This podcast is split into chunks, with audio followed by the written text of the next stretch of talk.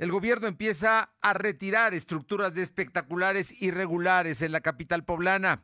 El gobernador Barbosa le demanda a Morena que llegue a acuerdos y designe candidato o candidata a la presidencia municipal de la capital. Aún no hay fecha de vacunación para mayores de 60 años en la ciudad de Puebla. La temperatura ambiente en la zona metropolitana de la Angelópolis es de 22 grados.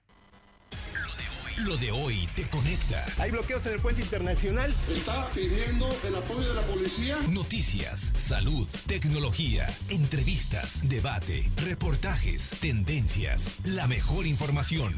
Lo de hoy, Lo de hoy radio con Fernando Alberto Crisanto. ¿Qué tal? ¿Cómo está? Muy buenas tardes. Es un gusto saludarle en este jueves 18 de marzo de 2021, el día de la expropiación petrolera. ¿Cómo no? ¿Cómo no recordarlo? Siempre es una fecha importante en nuestro calendario cívico. Eh, y hoy, hoy hay mucha, mucha información que tiene que ver precisamente con el petróleo, que tiene que ver también con eh, un yacimiento muy rico que se encontró en Tabasco y de lo cual el presidente de la República se encuentra allá celebrando. También déjeme que le platique que ya Estados Unidos dijo que sí va a mandar, serán 2.5 millones de vacunas de AstraZeneca que ellos no están usando, las van a mandar a México, pues obviamente para acelerar el proceso de vacunación aquí en, nuestro país, porque va muy lento. Entonces la intención es que se refuerce con la llegada de eh, vacunas que vienen de los Estados Unidos y que México las va a tomar y son las de AstraZeneca, que bueno, como usted sabe, están en medio de un conflicto porque eh, los países europeos em, suspendieron su aplicación. Sin duda, también se dice que no tiene mayores consecuencias. Vamos a ver, por lo pronto son de las notas del día. Y aquí, antes que otra cosa, antes que irnos con la información local, el saludo a todos, a todos los que nos sintonizan a través de ABC Radio en el 1280 aquí en la capital poblana, en la zona de la región de Ciudad Cerdán, ahí muy cerca del eh, Citlaltépetl, eh, la que buena en el 93.5 en la Sierra Norte del Estado, en Radio Jicotepec en el 92.7 y en el 570 también allá en la Sierra.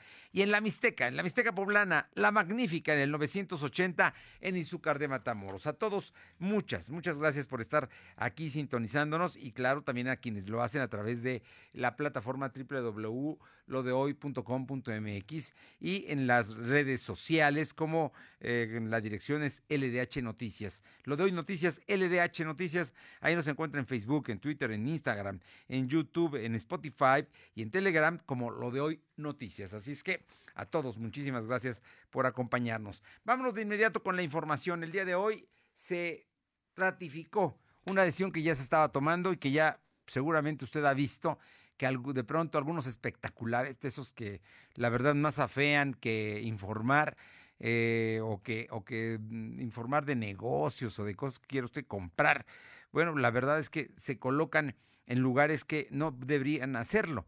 Por ello, la Secretaría del Medio Ambiente tomó una determinación y ya están retirando espectaculares. Silvino Cuate, platícanos de ello. Muy buenas tardes. ¿Qué tal? Muy buenas tardes. Pues informarte que la Secretaría de Medio Ambiente, Beatriz Enrique Guevara, dio a conocer que en la zona metropolitana de Puebla funcionan de manera ilegal 650 espectaculares. Del total, 177 estructuras tramitaron licencias para que ya no, pero ya no son vigentes. Por tal motivo, el gobierno revocará a sus propietarios. Manrique Guevara informó que el 12 de marzo inició una jornada de limpieza de contaminación visual, misma que ha dado como resultado el retiro de 38 espectaculares. Además, aseguró que en los siguientes días se retirarán 200 estructuras instaladas en las vialidades principales como la vía Atliscayo, Periférico Ecológico, Calzada Zabaleta, Las Torres, Recta Chulula, Boulevard del Niño Poblano y Cúmulo de Virgo. Esto por no tener permisos y ocupar áreas verdes a cargo del gobierno estatal. En el uso de la palabra, el director de Contaminación Visual, Rafael Reynosa, indicó que en 2020 se clausuraron 138 estructuras con 160 caras comerciables. Además, se colocaron 150 sellos de clausura. Comentó que este tipo de acciones por parte del gobierno estatal generó que algunos dueños de espectaculares iniciaran 15 juicios contenciosos, de los cuales solo cuatro siguen activos, mientras que el resto resultaron favorables para la administración estatal. En su intervención, el gobernador Miguel Barbosa Huerta señaló que en gobiernos anteriores los espectaculares fueron un centro de corrupción, privilegios, negocios y riquezas para hombres de poder. Por ello, aseguró que su que se van a regular y sobre todo que se van a eliminar durante su administración y no va a estar coludido con algún empresario que tenga la finalidad de beneficiarse con esos espectaculares. Información. Bueno, pues ahí está ya tomada la decisión, ya se están retirando, además es contaminación visual y creo que es una muy buena medida la que está tomando el gobierno de Puebla. Por cierto, eh, te comento, ahorita está entrando esta información que es importante, Francia, Alemania y España los primeros en retomar vacuna anticovid AstraZeneca. Así es que Francia, Alemania y España, que la habían suspendido a principio de semana, hoy están retomando también empezar a vacunar o a regresar a vacunar anticovid con la AstraZeneca, que es una vacuna que se generó en Oxford, en Inglaterra. Vámonos con más información, Silvino, porque hoy el gobernador fijó posición ante la nominación de candidatos o candidata de Morena a la presidencia municipal de Puebla. ¿Qué dijo el abogado Barbosa? Efectivamente, como lo comentas, el gobernador Miguel Barroso Huerta exhortó a Morena para que haya acuerdos y pronto se elija a un candidato para competir por la alcaldía del municipio de Puebla. Además, pidió que sea un proceso normal. El mandatario poblano aseguró que no forma parte del escenario político, ya que su prioridad es gobernar el Estado y generar condiciones favorables durante la contingencia sanitaria. En otro tema, Barbosa Huerta dijo que su reunión con el presidente Andrés Manuel López Obrador tuvo como finalidad abordar el tema de la reconstrucción de inmuebles por el sismo del 19 de septiembre de 2017. Aseguró que no se trataron asuntos electorales, ya que el presidente no tiene interés en la vida interna de Morena. Para concluir, el titular del Poder Ejecutivo aseguró que el próximo lunes se designará al nuevo titular de la Secretaría de Movilidad, esto tras la salida de Guillermo Arechiga Santa María. La información. Bueno, pues ahí está el asunto, ¿no? Ahí está el tema. El... Finalmente se está tomando una determinación. El gobernador dice que no habló con el presidente López Obrador ayer de temas electorales, pero sin duda en la agenda de los dos el tema electoral está presente, aunque no lo hayan tratado el día de ayer. Vamos a ver finalmente, porque, bueno, su opinión es importante del gobernador en este sentido. Te agradezco muchísimo. Buenas tardes y la Secretaría de Administración del Gobierno Estatal inició con la entrega de computadoras a dependencias y organismos públicos descentralizados. La actual administración recibió equipos de cómputo obsoletos, obstaculizando la operación gubernamental. Y con el objetivo de continuar con el plan de renovación tecnológica, el gobierno poblano, a través de la Secretaría de Administración, inició con la entrega de equipos de cómputo de nueva generación a diversas dependencias y organismos públicos descentralizados. Así es que se espera que sea más, más eficiente el trabajo que se lleva a cabo. Y por otra parte, Joe Biden pidió a Am López Obrador más acciones contra la migración durante su reunión virtual, reveló el New York Times. Vámonos con información de mi compañera Alma Méndez aquí en Puebla. El delegado estatal de los programas de desarrollo, el delegado del gobierno federal en el estado, eh, Rodrigo Abdala, habló de cuándo van a llegar las vacunas para la ciudad de Puebla. Hay mucha inquietud porque no se ha vacunado a nadie aquí en la capital del estado y, bueno, pues eso preocupa. Alma, te escuchamos. Gracias, Fernando. Muy buenas tardes a ti y a todo el auditorio de Delodoy. Pues como bien comentas, el delegado estatal de Programas para el Desarrollo de Puebla, Rodrigo Abdala Dartigues, aseguró que aún no existe fecha para que la vacuna llegue a la ciudad de Puebla. Sin embargo, se espera que sea lo más pronto posible, por lo que desmintió la publicación que se está realizando vía redes sociales. Advirtió que la publicación antes citada asegura que el trámite se realizará en las oficinas de bienestar 41 Poniente entre 16 y 3 Sur por lo que lo negó, ya que dijo que están sujetos a la distribución que hacen los laboratorios internacionales con quien tiene contrato la federación, por lo que una vez que se, eh, se tiene la dosis, se distribuye en base a la cantidad de adultos mayores que, se, que tiene cada entidad federativa. El delegado federal dio a conocer que el avance de la vacunación es bueno, pues en la Mixteca se aplicaron 42.568 dosis, 10.810 en San Andrés Cholula. Dicho reporte corresponde a hace dos semanas y en Tehuacán 27.300 hace una semana y para la zona conurbada, la que actualmente se está vacunando, eh, se esperan más de 60.000 eh, vacunas. La información, Fernando. Bueno, pues vamos a ver qué es lo que pasa, ¿no? Finalmente es, es, una, es una preocupación de los poblanos el hecho de que lleguen las vacunas, ¿no? En fin, así está. Y bueno, por cierto, mm, nos comentan aquí que las vacunas que va a mandar Estados Unidos es a cambio de frenar la migración en el sur. Si no, no, no habrá vacunas, le dijo Biden a López Obrador. bueno, es ahí, ahí están los temas, ¿no? De la política, cómo se juega en este momento. Así es que vamos a esperar, esperemos que sea pronto la llegada de las vacunas a la capital. Gracias. Seguimos al pendiente. Y Aure Navarro, cuéntanos, porque las mujeres de integrantes de la unidad de las izquierdas acusan, y acusan, y creo que tienen elementos para hacerlo a Gabriel Biestro, de misógino. Cuéntanos, Aure. Efectivamente, integrantes de la Coordinación Estatal de Mujeres de la Unidad de las Izquierdas descalificaron que el diputado con licencia Gabriel Biestro Medinilla siga incurriendo en conductas misóginas, ahora contra Claudia Rivera Vivanco, quien al igual que él, pues busca ser la candidata en el proceso interno de Morena por la Alcaldía de Puebla. La Coordinadora Estatal de Mujeres, Juliana Jiménez Velázquez, acompañada de otras mujeres del interior del Estado, respaldaron a Rivera Vivanco y retaron a Gabriel Biestro Medinilla pues a encabezar un debate abierto sobre el trabajo legislativo que bueno pues el legislador precisamente haya tenido en favor de las poblanas. La fundadora de Morena reconoció que en sus inicios ella al igual que otras mujeres fueron violentadas por Diestro Medinilla, quien de forma misógina en repetidas ocasiones les decía que las mujeres no servían para legislar y mucho menos para servir o estar en un puesto público. Dijeron que en caso de que en la interna Diestro Medinilla se vea favorecido con la candidatura por este partido, pues ellos se sumarían al equipo político, pero de Morena, pero siempre y cuando haya sido elegido con transparencia y no bajo una imposición, ya que las mujeres de la cuarta transformación dijeron pues lo que buscan es tener resultados en materia de igualdad, Fernando. Bueno, pues ahí está. Si ya lo acusan de misógino, va a ser muy difícil que puedan ellas sumarse a un equipo político. Pero bueno, ellas son de Morena y fijaron posición y apoyaron a Claudia Rivera. Muchas gracias. Gracias.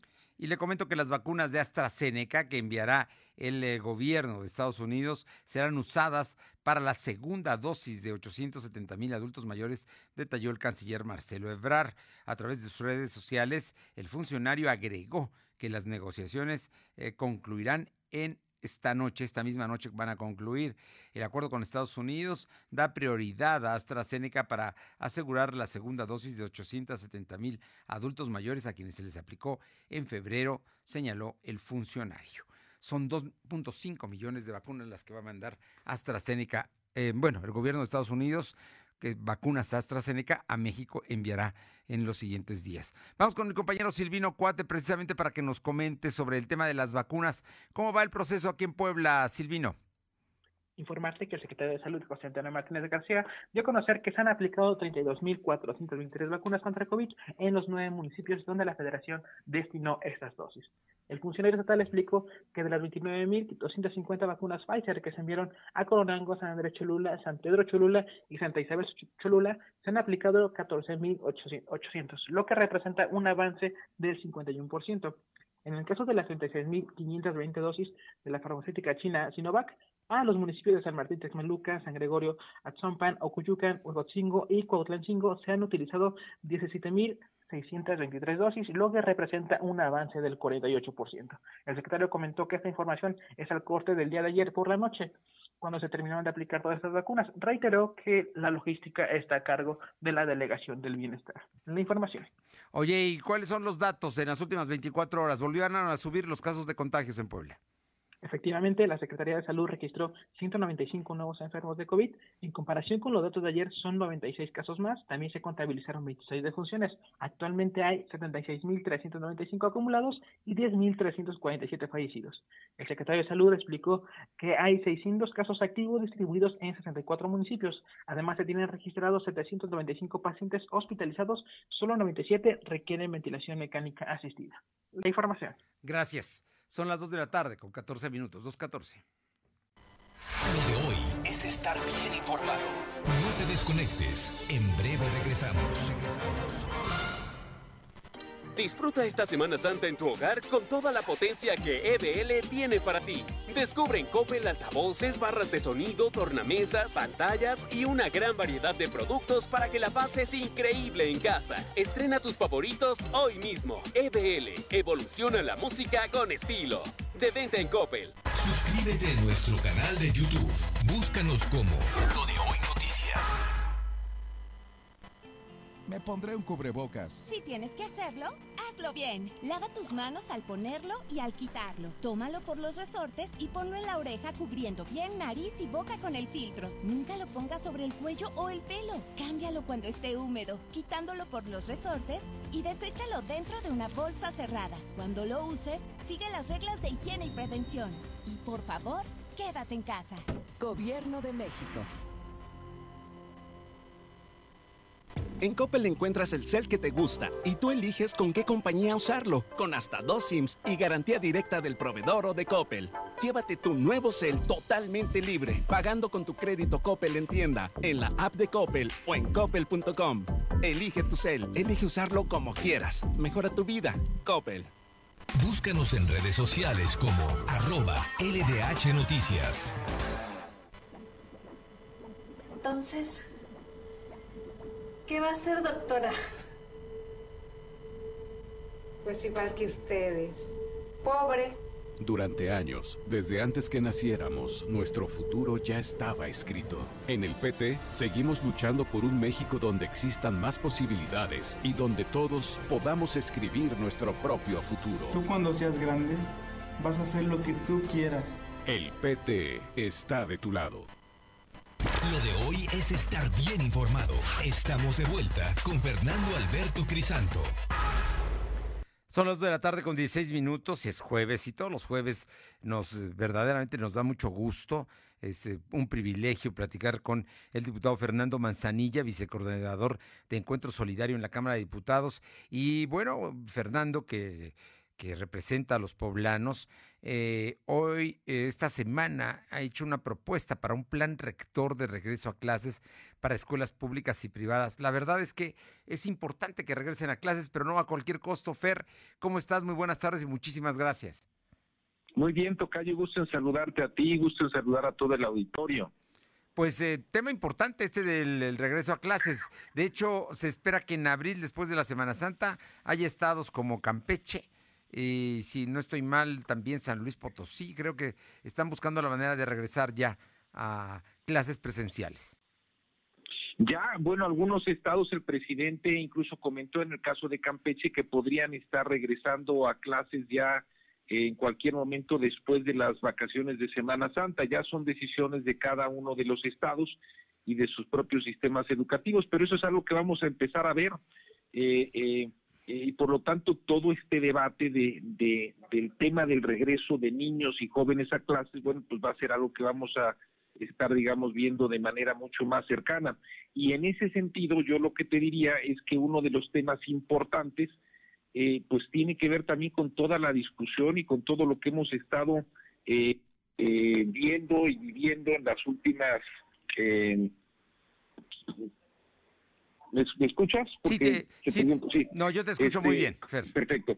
Que hemos estado viendo y viviendo en las últimas fechas con respecto a todos los daños neurológicos y psicológicos que van teniendo los niños y los jóvenes por el tema del encierro.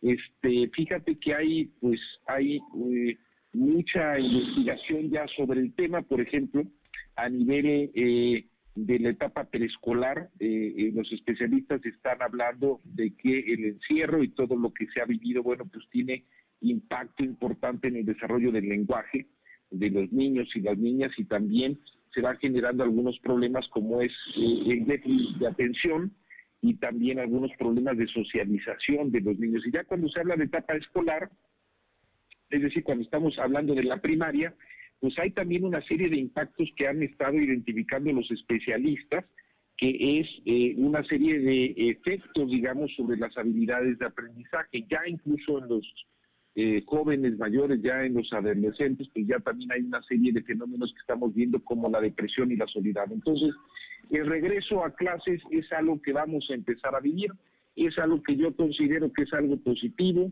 este, eh, pero también es muy importante que lo hagamos de una forma muy ordenada y estructurada y por eso yo hablaba esta semana en un punto de acuerdo de un par de cosas allá en la Cámara Tocayo. Primero, que podamos tener un plan rector para el regreso eh, eh, eh, paulatino a las clases y en este plan rector podamos tener lineamientos generales que nos ayuden tanto a las escuelas, sean estas públicas como privadas, para que el regreso se dé de una manera ordenada y de una manera segura. ¿Qué quiere decir eso? Pues que tengamos una serie de protocolos.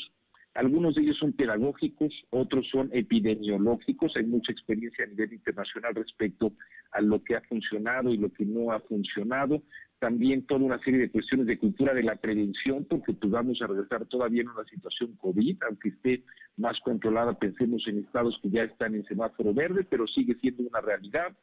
Y bueno, pues por eso hablo yo de este plan rector. Y segundo, que tengamos un programa de diagnóstico, yo le llamo programa de diagnóstico psicológico y de habilidades de aprendizaje para que podamos tener y podamos eh, ir evaluando cuáles son las condiciones de los alumnos en este regreso, cuáles son las condiciones, pensemos en términos de aprendizaje, qué cosas no han logrado aprender eh, eh, en este año o más de un año que van a llevar, digamos, de educación a distancia, y por lo mismo, qué cosas podemos nosotros también hacer para ayudarlos. Y también, pues, cuáles son los impactos eh, psicológicos y en habilidades de aprendizaje que han tenido por la ausencia de una educación, digamos, presencial y cómo los podemos ir, digamos, ahí nutriendo y complementando.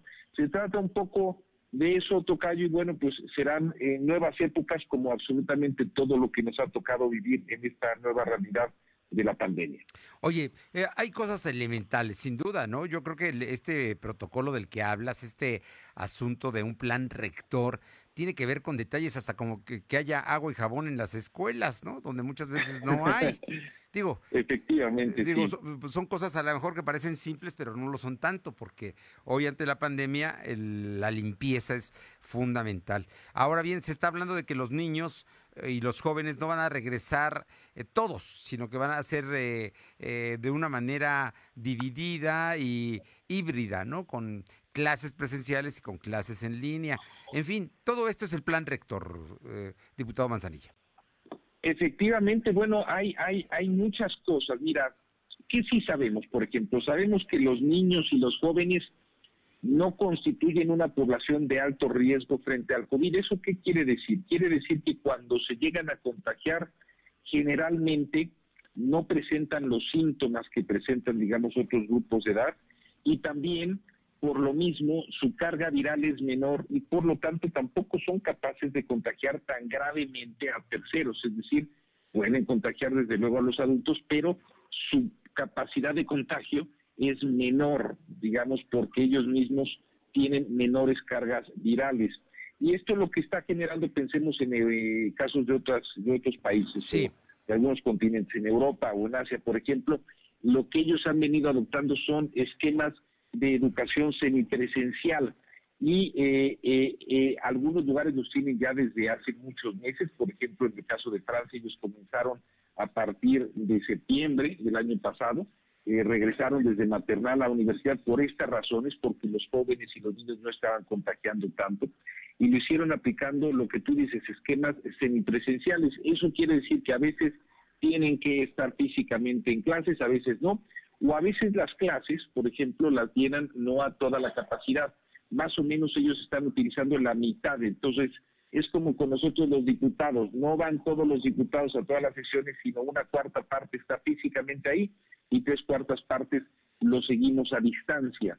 Este, lo mismo en este tema educativo y la intención aquí, bueno, la idea es que podamos ir pues explorando muchas de estas experiencias, experiencias mundiales exitosas de muchos países que ya fueron regresando a clases de tiempo atrás, ver qué sí ha funcionado, ver qué no ha funcionado. Desde luego, como tú dices, hay muchas medidas del cuidado, el tema, digamos, de estarse limpiando constantemente, el tema del uso obligatorio de las mascarillas, este, los cubrebocas, muchos temas que seguramente nos llevarán a hacer aquí, por eso les decía yo, un plan, un protocolo, y ese protocolo, bueno, pues llevarlo a cabo de la mejor manera posible. Desde luego, en la medida en la que los niños empiecen a salir, pues va a haber ya mucha más actividad, los padres irán a eh, dejarlos, los padres irán a recogerlos, tendrán actividad en, clases, tendrán, digamos, el contacto con las maestras y los maestros. Yo me he encontrado, Tocayo, con mucha preocupación por parte de las maestras y los maestros de Puebla. Muchos me han estado buscando para ver cómo va a ser el regreso, particularmente en términos de las vacunaciones. Y una de las cosas que es importante señalar es que el presidente dijo hace unos días que estarán vacunados todas las maestras, todos los maestros y todos los trabajadores eh, eh, del sector educativo que tengan, digamos, una determinada edad, justamente para asegurar que no puedan ser, digamos, fuente de contagio, que puedan, digamos, sufrir contagio cuando los niños regresen a clase.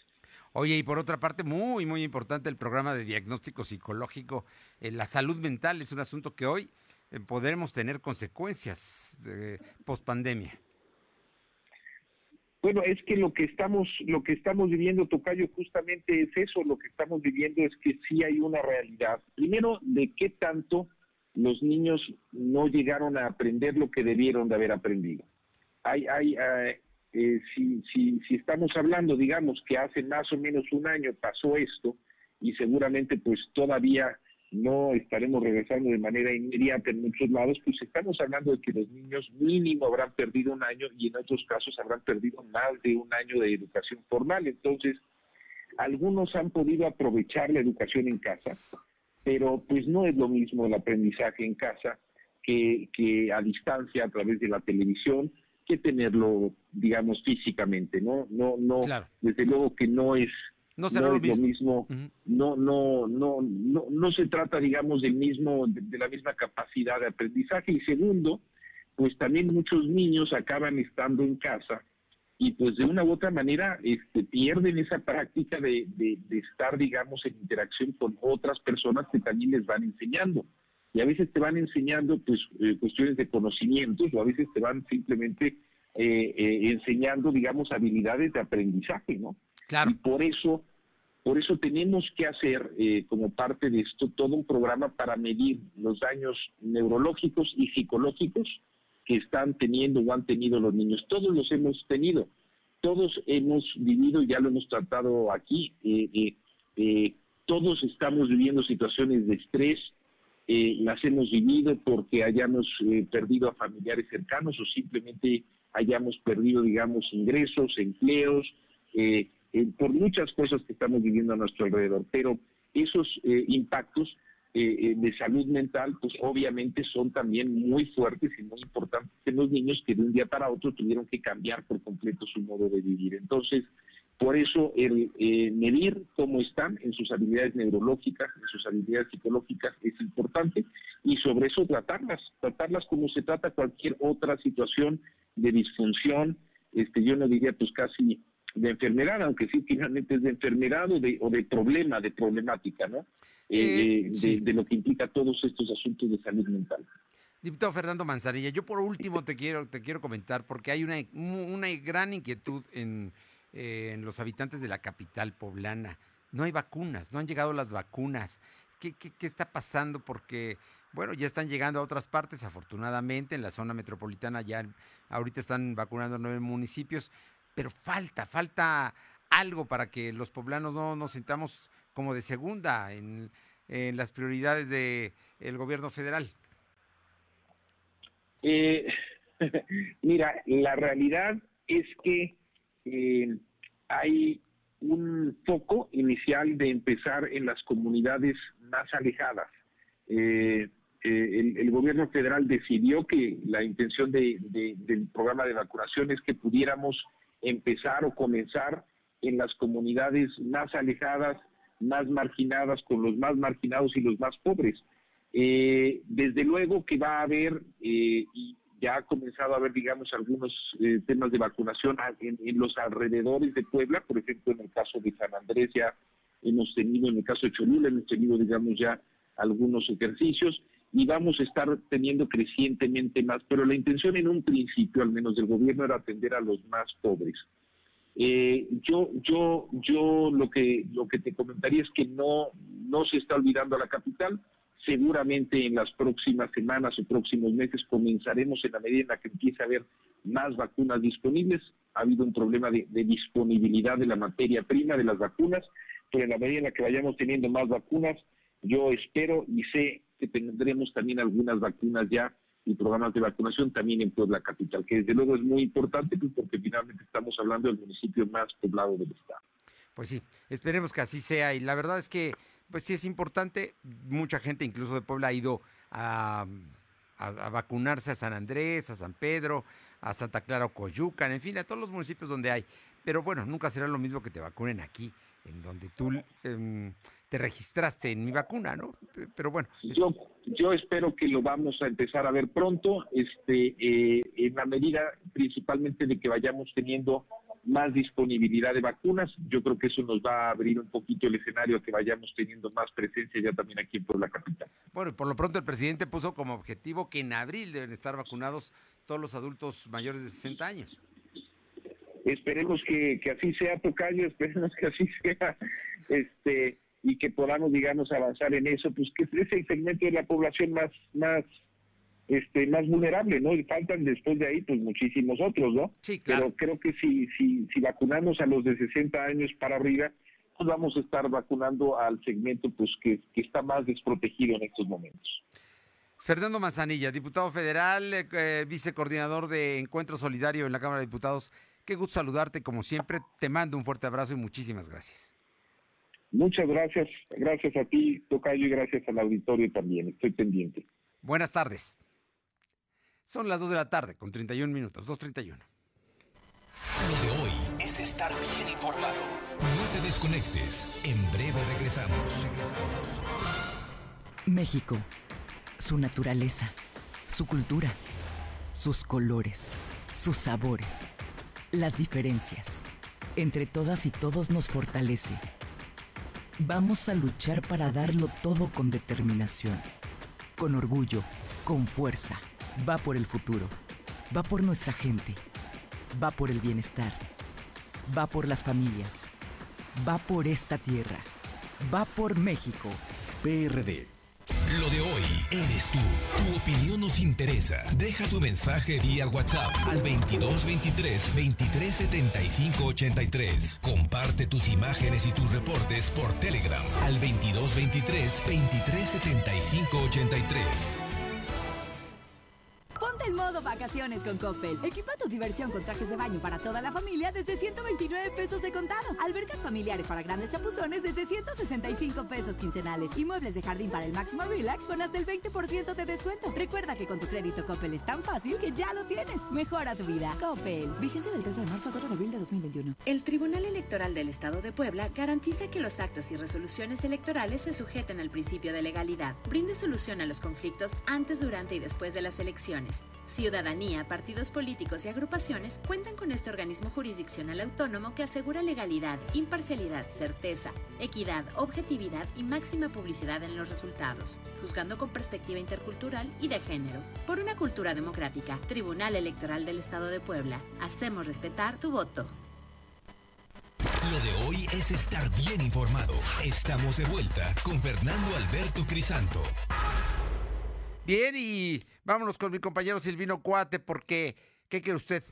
El gobierno del estado dice que no hay autorizaciones, no hay todavía programas de impacto ambiental en las obras de El Zócalo, que ya están cubriendo, ya están tapeando ahí con madera todo el Zócalo para, para que no veamos cómo va la, la, cómo avanza la obra, son estrategias, y tampoco en el mercado Amalucan. Platícanos, Silvino.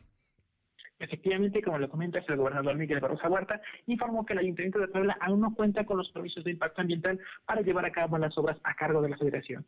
El titular del Poder Ejecutivo explicó que solo hay un acuerdo de la, entre la Secretaría de eh, Desarrollo, Desarrollo Agrario solamente para que puedan realizar estudios topográficos, sin embargo, este acuerdo no es para que puedan ejecutar la obra.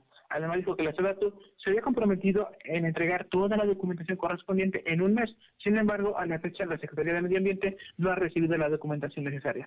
En otro tema dijo que se va a investigar la campaña Aún sí, Barbosa no, ya que se utilizaron recursos públicos durante su aplicación que se realizó en pasadas administraciones.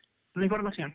Oye, antes de ir a otra información, déjame decirte que ya el, eh, vacunaron a todos los atletas que van a los Juegos Olímpicos de Tokio la, un grupo de atletas mexicanos que participarán en los Juegos Olímpicos de Tokio 2021 recibieron este jueves la primera dosis de la vacuna contra el COVID-19.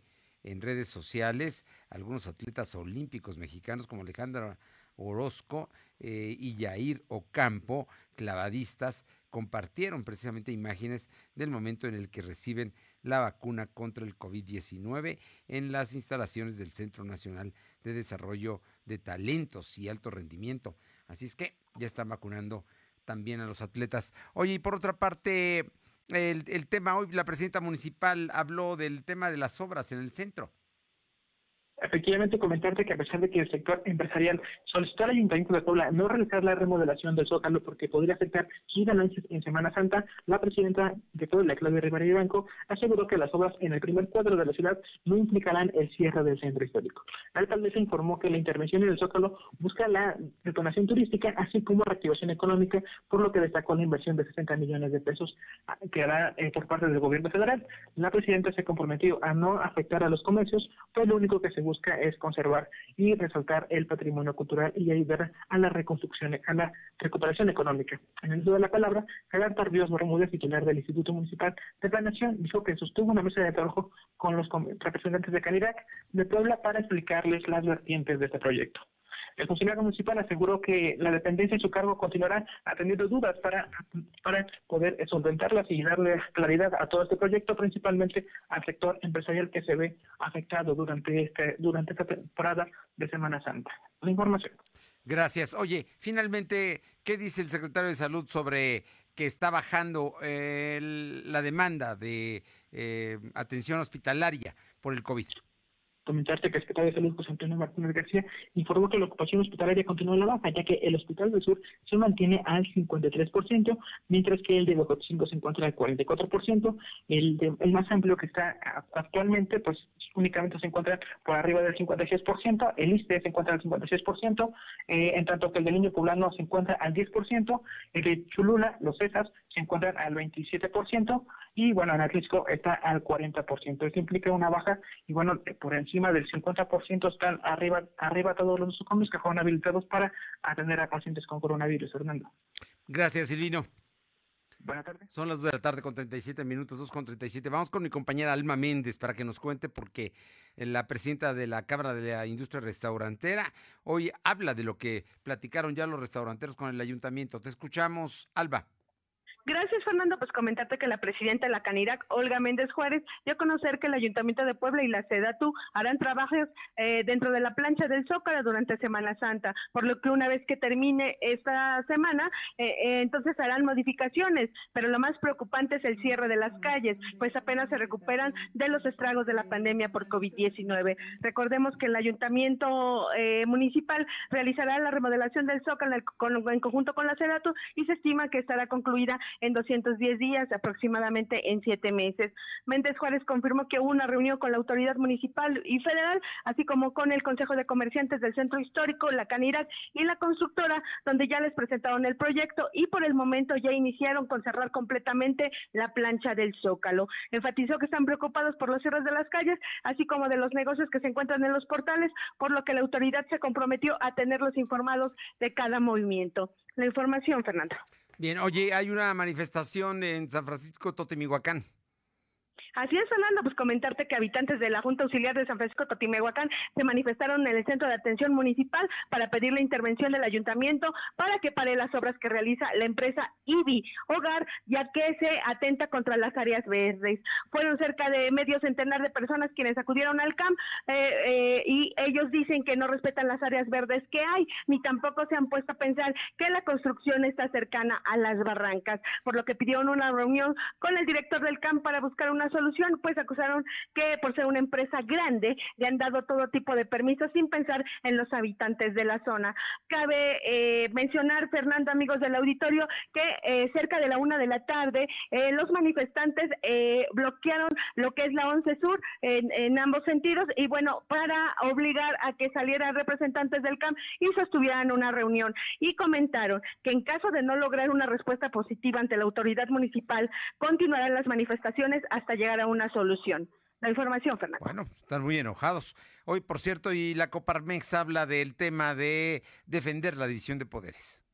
Así es, Fernando, pues la Coparmex consideró necesario defender la división de poderes, ya que desde que se propuso la iniciativa de ley de la industria eléctrica por parte del Ejecutivo Federal y luego durante su aprobación sin cambio de las dos cámaras del Congreso Federal, advirtieron que sería controvertida legalmente por sus impactos negativos contra la libre competencia, el medio ambiente y la salud de los mexicanos. Ante ello, la Coparmex reiteró el llamado del diálogo al gobierno federal para encontrar vías de solución, pues el país requiere la suma de voluntades entre el gobierno y el sector privado.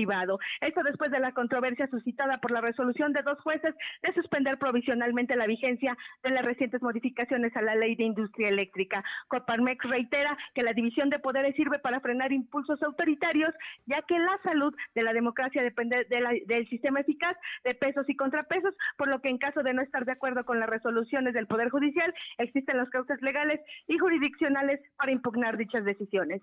La información, Fernando. Gracias, Alba. Son las 2 de la tarde con 40 minutos, 2 con 40. Aure Navarro, cuéntanos eh, qué va a pasar con la, el tema del Parlamento abierto para la legalización del aborto.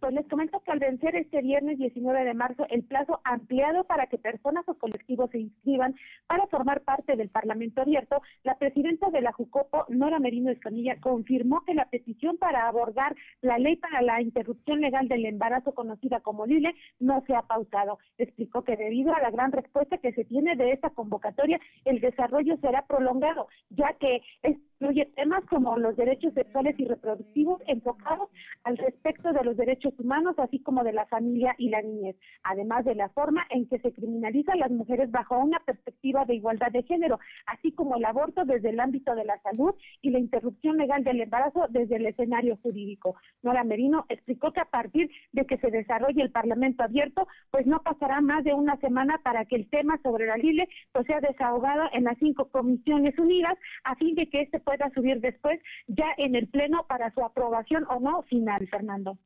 Bueno, vamos a ver, termina mañana la inscripción a quienes quieran participar en el Parlamento abierto. Efectivamente, y de esa manera pues se tendrá ya el desarrollo del mismo del 5 al 20 de abril. Oye, y empiezan a caer ya apoyos abiertos a Claudia Rivera para que sea candidata de Morena a la presidencia municipal. Efectivamente, militantes y fundadores de Morena en el Distrito 9 hicieron público su respaldo a Claudia Rivera Vivanco para que de la triada sea ella la candidata oficial a la alcaldía de Puebla por este partido y reprobaron la guerra sucia que se ha emprendido e intensificado en su contra en las últimas horas. Esto luego de que trascendiera que la Comisión Nacional de Elecciones de Morena pues definió ya aparentemente que en la encuesta solo aparezcan los nombres de Claudia Rivera Vivanco, Gabriel Biestro Medinilla y el Chelis, sin que esto pues hasta el momento, Fernando, se ha confirmado aún por el propio partido. Es así como en medio de este escenario político ya en Puebla se vio el pronunciamiento de los militantes y fundadores de Morena en Puebla, quienes reprobaron que entre más se reconoce a Claudia Rivera como el perfil más fuerte en la interna, pues está utilizando las redes sociales para circular un video en el que se cuestiona cómo la presidenta municipal vive en un lujoso departamento, mientras que la mayoría de las familias tienen sus viviendas en calles que no han sido precisamente pavimentadas por la la administración, Fernando. Bien, oye, finalmente hubo un evento donde participó la regidora Rosa Márquez. Efectivamente, la regidora de Morena con licencia, recordemos, Rosa Márquez, resaltó que sea o no la favorecida para ser la candidata a la alcaldía de Puebla en sus aspiraciones para los comicios del 6 de junio. Ella seguirá respaldando al sector restaurantero ante los abusos que hace el SOAPA y, bueno, que este intenta cortar el servicio de agua y drenaje a estos prestadores de servicio que también involucra al sector turístico. Explicó que a petición de los afectados por este problema fue que se reunió con Arturo Delgado y Felipe Mendoza, presidente y director eh, respectivamente de la Asociación de Restaurantes de Puebla, quienes, bueno, le hicieron saber que están recibiendo altos cobros por un servicio que les es irregular. Bajo este contexto, el aspirante a la alcaldía de Puebla se, se comprometió a dar seguimiento, Fernando, al tema del agua en la capital, con una lucha social que dijo viene encabezando desde años atrás como parte de su trabajo como regidora de la actual administración. Y ya en el ámbito político, Rosa Márquez reiteró que hoy Morena tiene que resolver dos aspectos muy importantes. Uno, la insaculación programada para el 19 de marzo que corresponde a diputados federales, al igual que el 29 de marzo para diputados locales. Y en el caso del proceso para la alcaldía de Puebla, pues explicó que los resultados de quienes estarían ya en la encuesta interna definitiva, pues se tenía que resolver el 14 de marzo. Sin embargo, por ajustes, confirmó que la Comisión Nacional de Encuestas lo tiene que dar a conocer antes del 25 de marzo, como bien has adelantado, Fernando. Muchas gracias. Gracias, buenas tardes. Son las de la tarde con 45 minutos, 2.45. Lo de hoy es estar bien informado. No te desconectes. En breve regresamos. Regresamos. Hoy hay tanta información que es difícil identificar la que es útil y si ayuda a tomar mejores decisiones. Publicar noticias falsas, rumores y mentiras nunca fue tan común. Todo eso afecta nuestra vida. En cambio, la información cierta, verificada y confiable puede salvar vidas. Busca fuentes confiables, compara, investiga bien, no te quedes con lo primero que te cuentan. Conoce más en INE.mx y es.unesco.org. Contra la desinformación, contamos todas, contamos todos. INE. Lo de hoy es para ti. Conéctate a www.lodehoy.com.mx y suscríbete para recibir la mejor información en tu email. ¿Ya encontraste esos tenis que dicen estoy un paso adelante? Encuentra en Coppel Canadá variedad de calzados de marcas exclusivas para expresarte en tu propio lenguaje y a precios súper accesibles. Como esos tenis Nike desde 134 pesos quincenales o sandalias con tacón Sahara desde 32 pesos quincenales que dicen estoy marcando tendencia. La vida se camina. Coppel Canadá. Ahora sabemos que en México somos 126 millones 14 mil 24 habitantes, de los cuales 48.8% son hombres y 51.2% son mujeres. Gracias por participar en el censo. Los resultados están en inegi.org.mx. Consúltalos. Censo de Población y Vivienda 2020. INEGI, Conociendo México.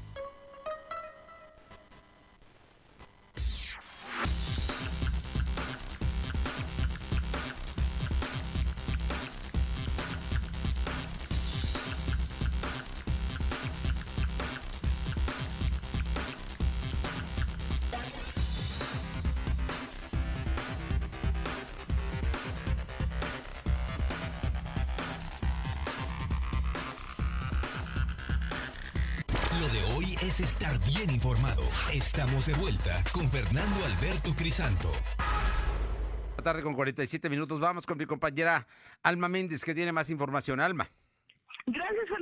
Comentarte que el presidente de la Asociación de Restaurantes de Puebla, APRESAC, Arturo Delgado, hizo un llamado a la empresa de agua de Puebla para que sean flexibles y puedan realizar un convenio para cubrir sus adeudos del vital del agua. Pues hay 60 restaurantes que eh, tienen un adeudo y para evitar un corte y suministro. Y bueno, pues acompañados de la regidora con licencia Rosa Márquez se comprometieron a firmar un acuerdo para realizar sus pagos de manera escalonada, puesto que es un servicio esencial para poder funcionar, por lo que quieren evitar cortes y embargos por no pagar a tiempo.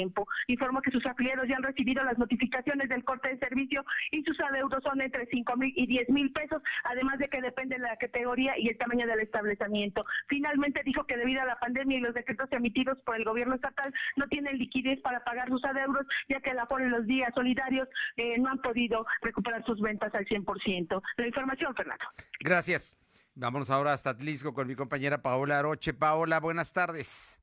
¿Qué tal? Muy buenas tardes y comentarles que mediante un comunicado eh, de prensa, Morena en Atlisco da a conocer a sus candidatos a la alcaldía, quienes será el doctor Rogelio Romero Olavarrieta, así que en el caso de ser mujer tendría que ser la doctora Marta Alatriste. Y es que en este comunicado eh, mencionaron que quien encabeza la propuesta presidencia municipal del partido se compromete en otros aspectos a acabar con el nepotismo actual panista, lo dice en el comunicado, pues no se incluirá a ningún familiar de la planilla de regidores ni del ayuntamiento. La integración de esta planilla será compuesta tanto por militantes, simpatizantes como ciudadanos comprometidos con el cambio verdadero. Aplicarán en todo momento en el beneficio de la ciudadanía en apego a las distintas leyes y también reglamentos y decretos del orden federal, estatal y municipal. También se aplicará cabildo abierto e implementarán en brevedad una auditoría al ayuntamiento saliente y no se buscará una reelección en el cargo. Es lo que dieron a conocer mediante un comunicado esta mañana.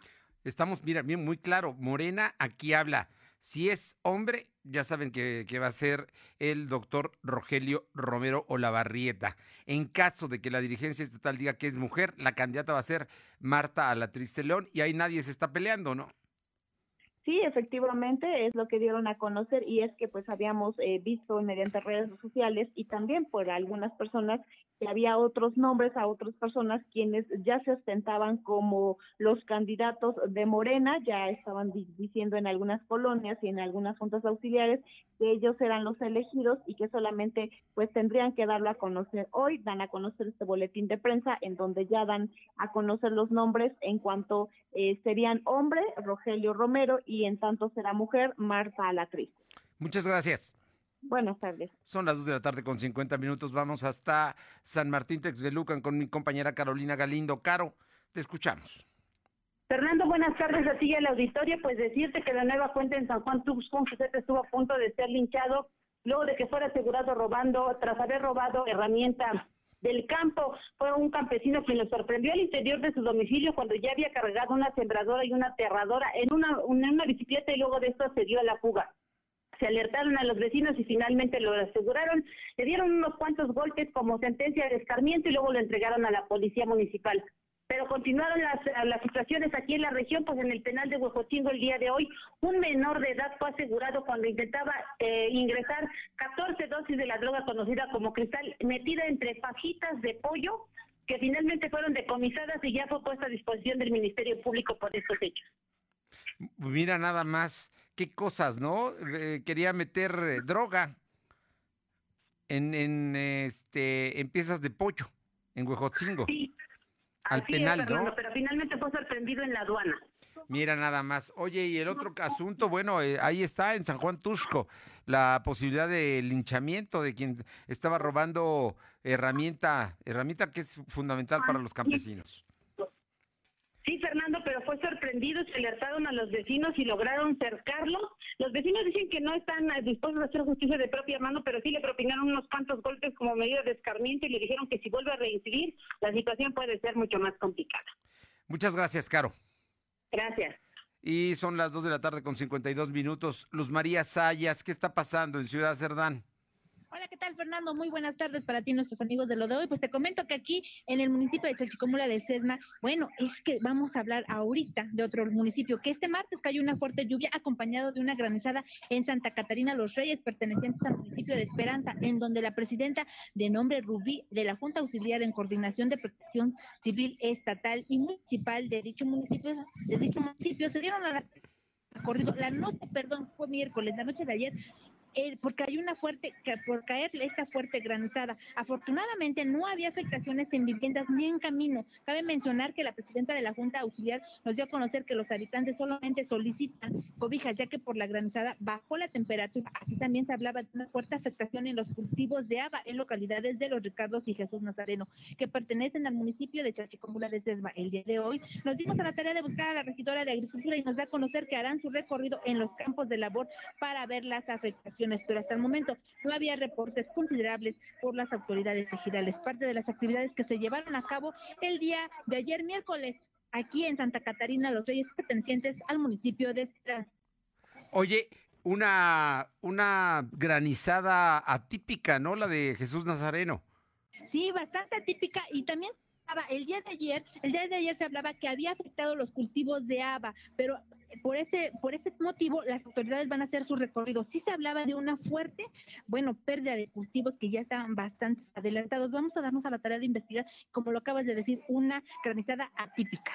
Gracias, buenas tardes. Buenas tardes. Son las 2 de la tarde con 54 minutos y le comento que en medio del litigio con el Poder Judicial por su política energética, el presidente Andrés Manuel López Obrador reivindicó su estrategia en el sector, advirtió que no habrá viraje y cumplirá con un decálogo de promesas que realizó desde el inicio de su administración en el marco del 83 aniversario de la expropiación petrolera, sostuvo que continuará con su lucha contra la privatización y aun cuando respetará los contratos otorgados como consecuencia de la reforma energética, no abrirá nuevas rondas al sector privado para la exploración del crudo. Desde el nuevo yacimiento eh, Simpona, eh, descubierto en eh, Tabasco, el titular del Ejecutivo reiteró que su administración no elevará la producción de crudo por encima de los 2 millones de barriles diarios para reponer las reservas y también garantizar que todo lo extraído sea procesado en territorio nacional. Es lo que dijo el día de hoy el presidente López Obrador hablando de petróleo y de su política energética. Vamos con mi compañera Janet Bonilla que tiene información en Libres. Janet, te escuchamos. Fernando, muy buenas tardes. Buenas tardes a todo el auditorio. Comentarles que en los últimos meses en el municipio de Libres han incrementado los reportes sobre mascotas que fueron agredidas o abandonadas. Tal es el caso de Hachico, un perrito que fue lesionado en sus partes genitales por una persona pues con falta de valores y amor por estos seres que no pueden defenderse solos. El reporte lo recibieron autoridades municipales el día martes 16 de marzo, quienes solicitaron el apoyo del médico veterinario que pertenece a la jurisdicción sanitaria 04 y asignado a esta ciudad de Libres, por lo que de inmediato se atendió a la mascota y está en recuperación. Durante este año de confinamiento, perros y gatos también han sido afectados, pues muchos son abandonados por sus dueños y al no poder mantenerlos o simplemente, Fernando, por irresponsabilidad. Terrible, ¿no? Terrible, pero ya hay una ley que protege a los animales, así es que vamos a ver cómo se aplica. Gracias, Janet. Buenas tardes. Y vámonos al sur, a la Mixteca Poblana, con mi compañero Uriel Mendoza. Uriel, te escuchamos. Buenas tardes. Fernando, muy buenas tardes. Tenemos información del municipio de Tehuixingo, donde, bueno, se da a conocer el templo del Señor de Tejalpita, el pido por parte del Instituto Nacional de Antropología, más de tres años de que sufría también afectaciones por parte del sismo del 19 de septiembre. Lo mismo ha sucedido con su celebración, que a más de un año, pues bueno, sigue siendo afectada al el arribo de miles y miles de feligreses que arribaban a esta tierra en busca de llevar su fe, de agradecer por supuesto al Señor de Jalpita y tuvimos la oportunidad de entrevistarnos con el sacristán de dicho templo. Nos daba a conocer que los trabajos se han eh, delimitado precisamente porque, bueno, personal del Instituto Nacional de Antropología e Historia les compartía que el seguro se acabó para el templo. Todavía pudo ser intervenido un templo de una comunidad cercana que se encuentra a unos cinco minutos, que es la comunidad de Santlán, ese templo aún recibió de este beneficio. Pese a ello, las hermandades, que son más de 12 las que apoyan y principalmente de paisanos radicados allá en Americana, han aportado una aportación económica importante y se inició hace eh, más de dos años la construcción de un de una capilla. En este momento se encuentra al 80%, pero eh, queda suspendida totalmente la celebración, atendiendo las indicaciones del sector salud por la contingencia sanitaria. Pese a ello, es importante mencionar que ya se ha visto el paso de algunas peregrinaciones por lo que es el municipio de Aclixco, no se diga el municipio de Azúcar de Matamoros, por el crucero de Cuatro Caminos, hemos visto algunas peregrinaciones que buscan arribar al templo del Señor de Tejalpa, sin embargo, la autoridad municipal de Tegucigalpa en algún momento también daba a conocer la cancelación de esta fiesta, pero pues se le ha, visto que continúan en su peregrinar peregrinar busca de su llegada a este Señor de Tejalpa. Oye, de todas maneras, el gobernador dijo ayer que se va a terminar en este año el rescate de todos los monumentos y este allá donde que me comentas lo tendrán que atender, ¿no? Así es, Fernando, bien lo mencionas, el mismo gobernador había dado a conocer que se va a continuar con la reconstrucción de los templos, sin embargo, es la parte oficial. Nosotros acudimos directamente con la gente, con los encargados y nos daban a conocer por información del personal del Instituto Nacional de Antropología e Historia, pues bueno, se había hecho referencia a que se encuentra pues, de cierta manera delimitado el recurso, se acabó. No podemos decir lo mismo por parte del Programa Nacional de Reconstrucción, seguramente estarán coordinados para dar a conocer detalles y saber próximas fechas se continúa su reconstrucción. Muchísimas gracias. Buenas tardes. Y le comento que México tendrá restricciones en sus fronteras desde el 19 de marzo, es decir, a partir de mañana. Estas restricciones eh, aplicarán al eh, tránsito terrestre para actividades no esenciales en las fronteras norte y sur. Es decir, se cierra la frontera sur de, México. Eh, a partir del viernes 19 de marzo, el gobierno de México impondrá restricciones al tránsito terrestre en sus fronteras norte y sur para evitar la propagación del coronavirus SARS-CoV-2. Es lo que se está dando a conocer por parte de la Cancillería. Gracias por haber estado con nosotros. Es jueves, pásela bien. Nos encontramos mañana aquí, en punto de las dos. Por lo pronto, buena tarde. Hasta mañana. Vamos a cuidarnos. Gracias. Fernando Alberto Crisanto te presentó Lo de Hoy Radio. Lo de Hoy Radio. Te esperamos de lunes a viernes, de 2 a 3 de la tarde por esta frecuencia, en la cobertura más amplia a nivel estatal. Y síguenos en internet www.lodehoy.com.mx y en nuestras redes sociales como arroba LDH Noticias. Lo de Hoy Radio.